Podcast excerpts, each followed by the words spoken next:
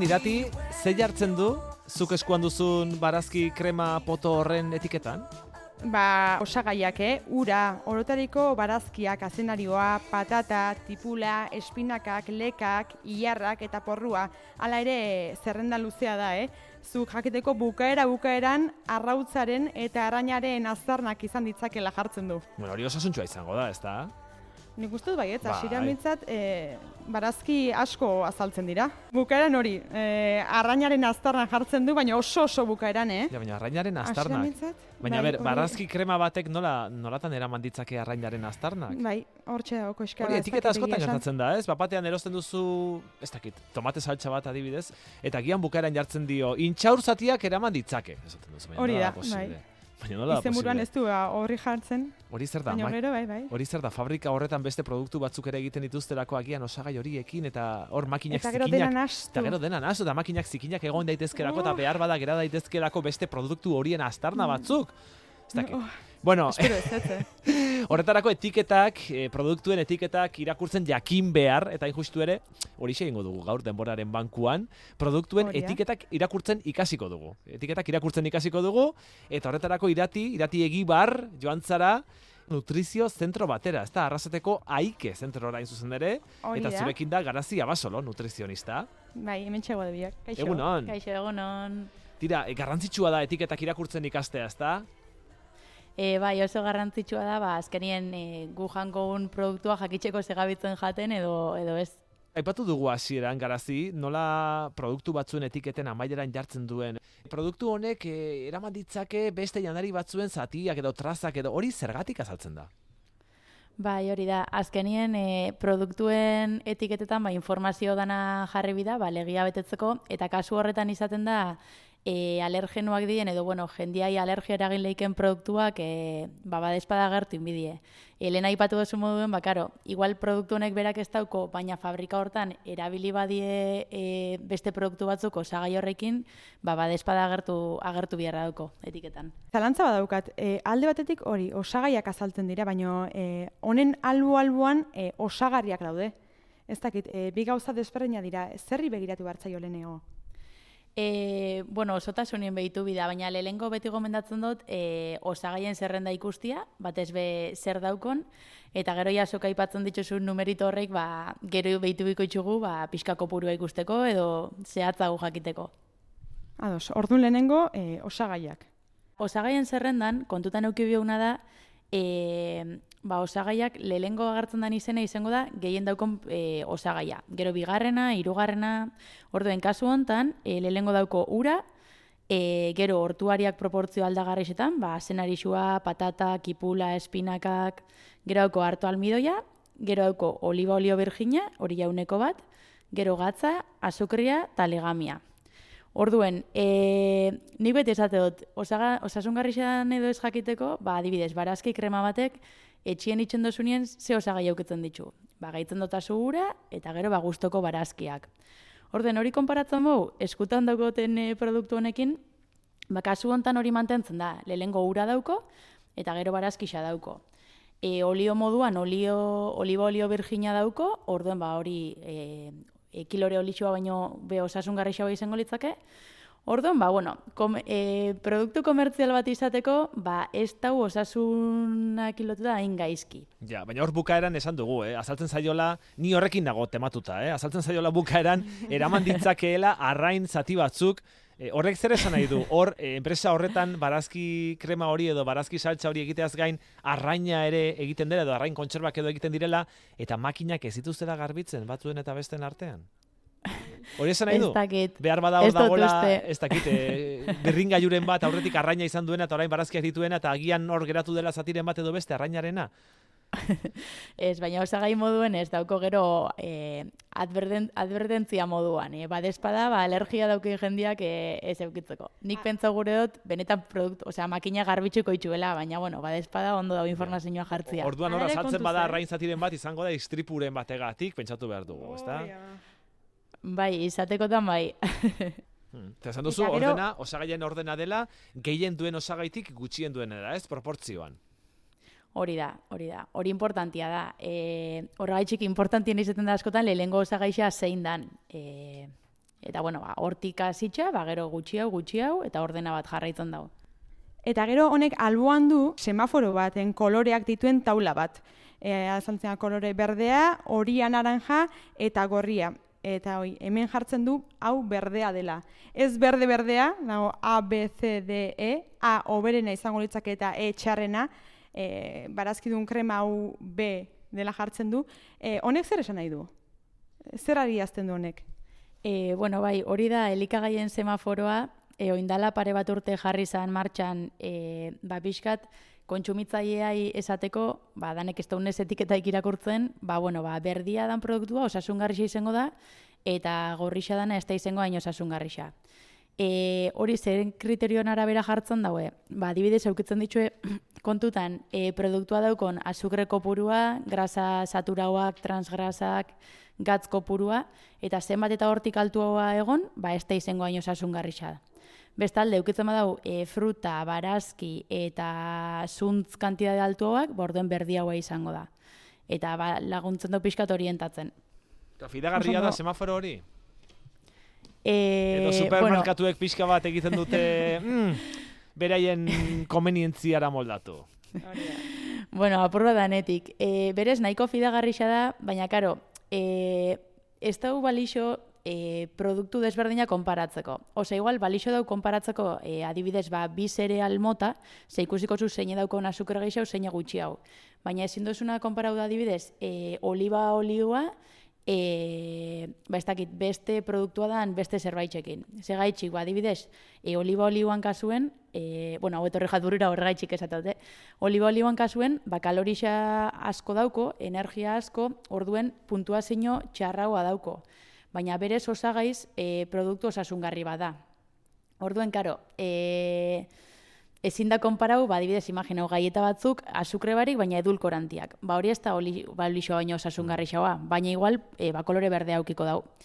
Orden, ba, bueno, referentzia bat eukitzeko bai, baina hortaz bakarrik ezin gare pixau. Hobeto da, ba, etiketak irakurri eta gaur azaltzen gabitzen horri kontutan eukitzia. Mm Hori da, orain... Irati, etiketa bai? gehiago ere eraman dituzu, produktu gehiago ere eraman dituzu. Hori da, orain beste daukago eskuartean. Ea, ea. E, orain txe, e, plater bat, gazia ez dutugu, baina orain e, plater bateko osagaia e, tomate fregitua, dakago eskuartean. Saltza. Eta orain irakorreko ditugu. E, ba, pixkat ikasi dut, eta uste dut hau ez dela entxarra izango, lehenengo osagaia tomatea duelako. More. Eta gainera kasunetan e, jartzen duzen gramo ditun, eta ez, desente fidagarria ematen du, e, jartzen du tomatea, e, en tomate fregitua eun gramo izango lituzkela, eta gero ja gordinak eun da irurogeita amalau gramo. E, e, ondoren... Ah, lehenbizi frigitu egiten dituztera tomate batzuk eta gero beste batzuk Auskalo, bai. Eta bukaera emaitza tomate frigitu izateko orduan. ez dakit oio ondo. Orantxe azalduko digu, gero bigarrena e, olioa, azukrea, horre pixka bat, ez dakit. Ah, irugarrena, eh? Bai. E, gero hartoa, bueno, almidoia, gero gatza eta gero aromak, tipula, ze, zer izu? E, bueno, ba hor, e, iratik esan da modua, lehengo dauko automatia, e, hor galdetu duzuen hortan da, eunda irurogeta malau gramo tomatetik, gero eun gramo tomate urtetzen dela. Osea, ah, vale, vale. daukotzun osotasun dana gero, ba, txikixagoa izaten da, lortzen dan kopurua. E, gero bigarrena, e, olioa da, baina da, ekilore olioa. Vale? Kasu hontan, hobeto izango litzake ekilore olioan ordez, ba, oliba olioa e, erabiltzia. Vale? Sukaldatzeko eta e, ba, ez da, kompuesto osa, osasungarri xabak daukolako. Vale? Egisa da gero, azukria daukola, baina e, behitzen bou, e, zen, hori, osagarrisetan, eta zenbakia ikusitza, ba, bueno, ez dauko kantiade altuan. Orduen seguruenik izango da bere azidotasun maila hori e, ba, regulatzeko. Orduen bai, osagarririk nagusixena tomatia da, alde hortatik ondo, baina oliba oliba jirasola baino hobeto. Produktu gehiago ere erosi dituzu irati. Bai, e, nik honekin daukat zalantza batez ere, e, bueno, guketxean e, gaieta desente izaten duzu, e, kasu honetan gurin e, gaietak, baino honek zigilu badauka, bio zigilua, ze, horrek zer esan nahi du? Baina handia handian, eh? Bio? E, bai, e, gaietan izenburua baino handiagoa duen letratipo batean. Bai, e, bio eta natural eta olako e, hitzak askotan egoten die likagaixetan eta gainera berdea jartzen daue haundixen eta ez dago, ostras, ze osasungarri izango dan produktu hau, ez? Baina, bueno, gero ikusten baitxugu osagaixak, ba, badauki ze, ze hobetu. Gurin gaietak die eta osagaixak dauko. Gari irina, dauko lehengo, e, gero azukre, kainako azukria, e, gero mantekilla, bueno, gurina, arrautzak, e, gatza, eta gero gasifikantia ba, karbonato azido, e, karbonato azido de sodio, bueno. Hori zertarako? Bueno, hori azkenien kontserbatzeko eta izango litzake. Oso arriskutsuak bueno, dira horiek. Bueno, nik benti gomendatzen dut, e, ezagutzen ez ditzugun gauzak, ba, zenbat eta gutxe jan, hobeto, azkenien ez dakitu ezabitzen emuten gorputzai.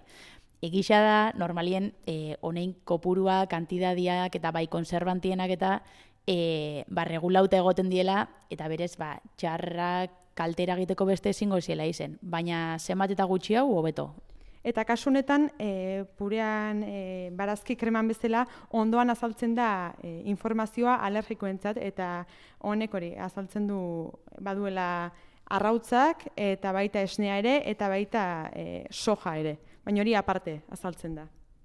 Bai, hori da. Azkenien e, alergikoentzako informazioa izango zen, e, ba, kontutan eukitzeko ze produktuk eragin leiken kalte ba, pertsona horrei edo eta gero soja jartzen dau bastarna moduen. Orduen ba lengo kasu bai. berdina izango litzake. Bai. Orduan zer galleta horiek benetan bio dira edo ez?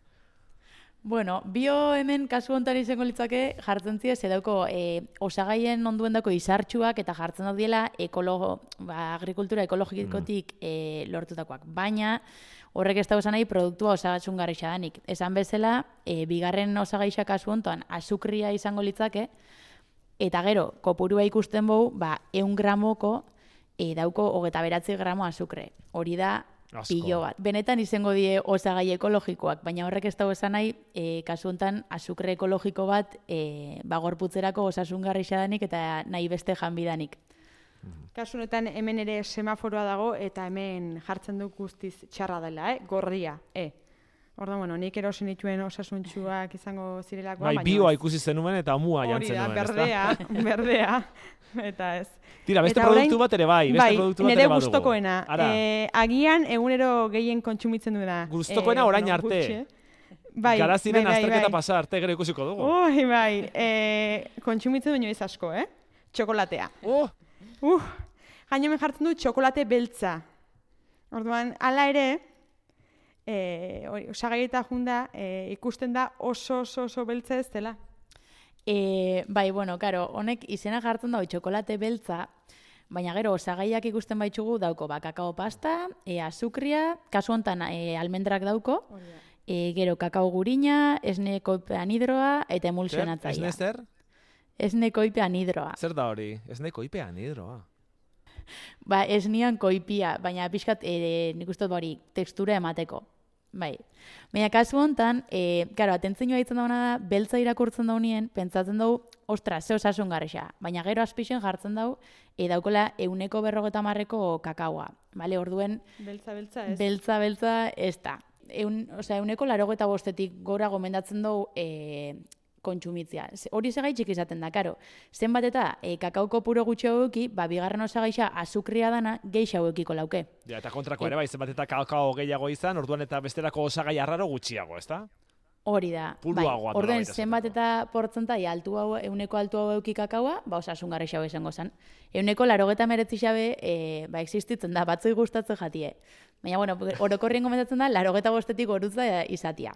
Bai. O, gero nahi hemen e, larritzen hauena da, hemen bukaera bukaeran azaltzen dara eta alergikoentzako oharra, eta jartzen du e, arrautza izan dezakela. Txokolateak?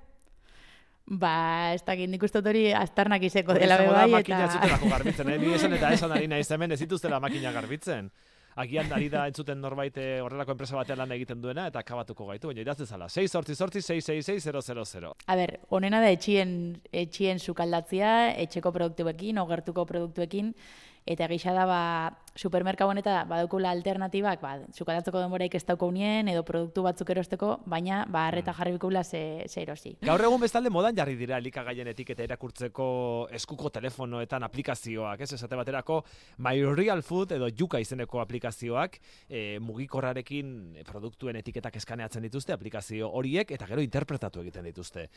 Mm, fidagarriak dira aplikazio horiek? E, bueno, horrei die pixkat, e, azaldu duen semaforoa moduen. Badaukie kriterio batzu jarritxa, e, ba hori grasa, zuker gehiago dokonak izango ziren txarrauak, eta e, barazki, fruta, zuntzak, e, obiak. Ba, ideia bat eukitzeko, bai, baina esan zuten moduen, e, az, osea, oso zaila da produktu desberdinak konparatu alizatia e, ba, bata bestiakin. Beti izango da hobeto, zuk hartu e, eta ikustia ze osagai daukon ta zerrez. Baina, bueno, egisa da, olako aplikazioak ba, lana errasten dauiela, eta nik ustot, ba, orokorrien etiketak irakurtzeko ituraik ez daukien jendiantzako, ba, ideia bat itxeko, mm. aukera on bat izalik ezela. Bai. Gero puntuazio bat ematen dute, produktu bakoitzari puntuazio bat ematen dute, semaforoaren estiloan, eta esaten dizute, ba, hau, bueno, obesiagoa da, beste okersiagoa, eta eta tira orduan, e, labur biltzeko, ze aholku emango zenizkiguk, zerbait erosi behar dugunean jakiteko, ea kalitate honekoa den edo ez, ea osasungarria den edo ez, etiketari dagokionez, zeri erreparatu beharko genioke, eta zer kontuan izan? Vale, e, a ber, lehengo erreparatu biko gauna da, produktu batek espadauko etiketaik hori izango da lehen etxe bion produktua, freskua, hori da. Hor sartuko litzakez, badibez, barazkita frutak, e, ba, ez dakita, arraina, arrautzak, lekaliak, produktu horrik izango die, benetan naturalak edo osagai bat daukienak. E, beste holan gomendio orokorba moduan, izen biko litzakez, ba, e, zenbata osagai gutxi hau, hobeto, ba, gutxi hau prozesauta egongo dalako. Ni gomendatzen dut, ba, bost osagai baino gutxi hauko e, produktuak eukitzia. Eta gero ja, baia etiketa irakurtzeko papelak. E, lelen, osea, batez be osagaixak irakurri, zerrendan, eta ezagutzen dituzun izenak behintzat eukitzeko. Zezuk badakitu, e, adibes, puria irakurri dugun kasu hortan, ba, pura batek zer eraman biko lauken, ba, behintzat horren antzekoa dan produktu bat izateko. Eta, eta bai, osea, danetik janbida, baina batez be, ba, jakin zedan naturala, beti eukiduna, eta eta ba, ezagutzen duna. Aholku praktikoak, aholku praktikoak aste honetan ere denbora bankuan eman dizkizu egunak eta kasu honetan arrasateko aike nutrizio kirol eta fisioterapia zentroan dagoen Garazi Abasolo nutrizioristaren eskutik. Irati Garazi eskerrik asko bikote. Bai, eskerrik asko. Bai, agur.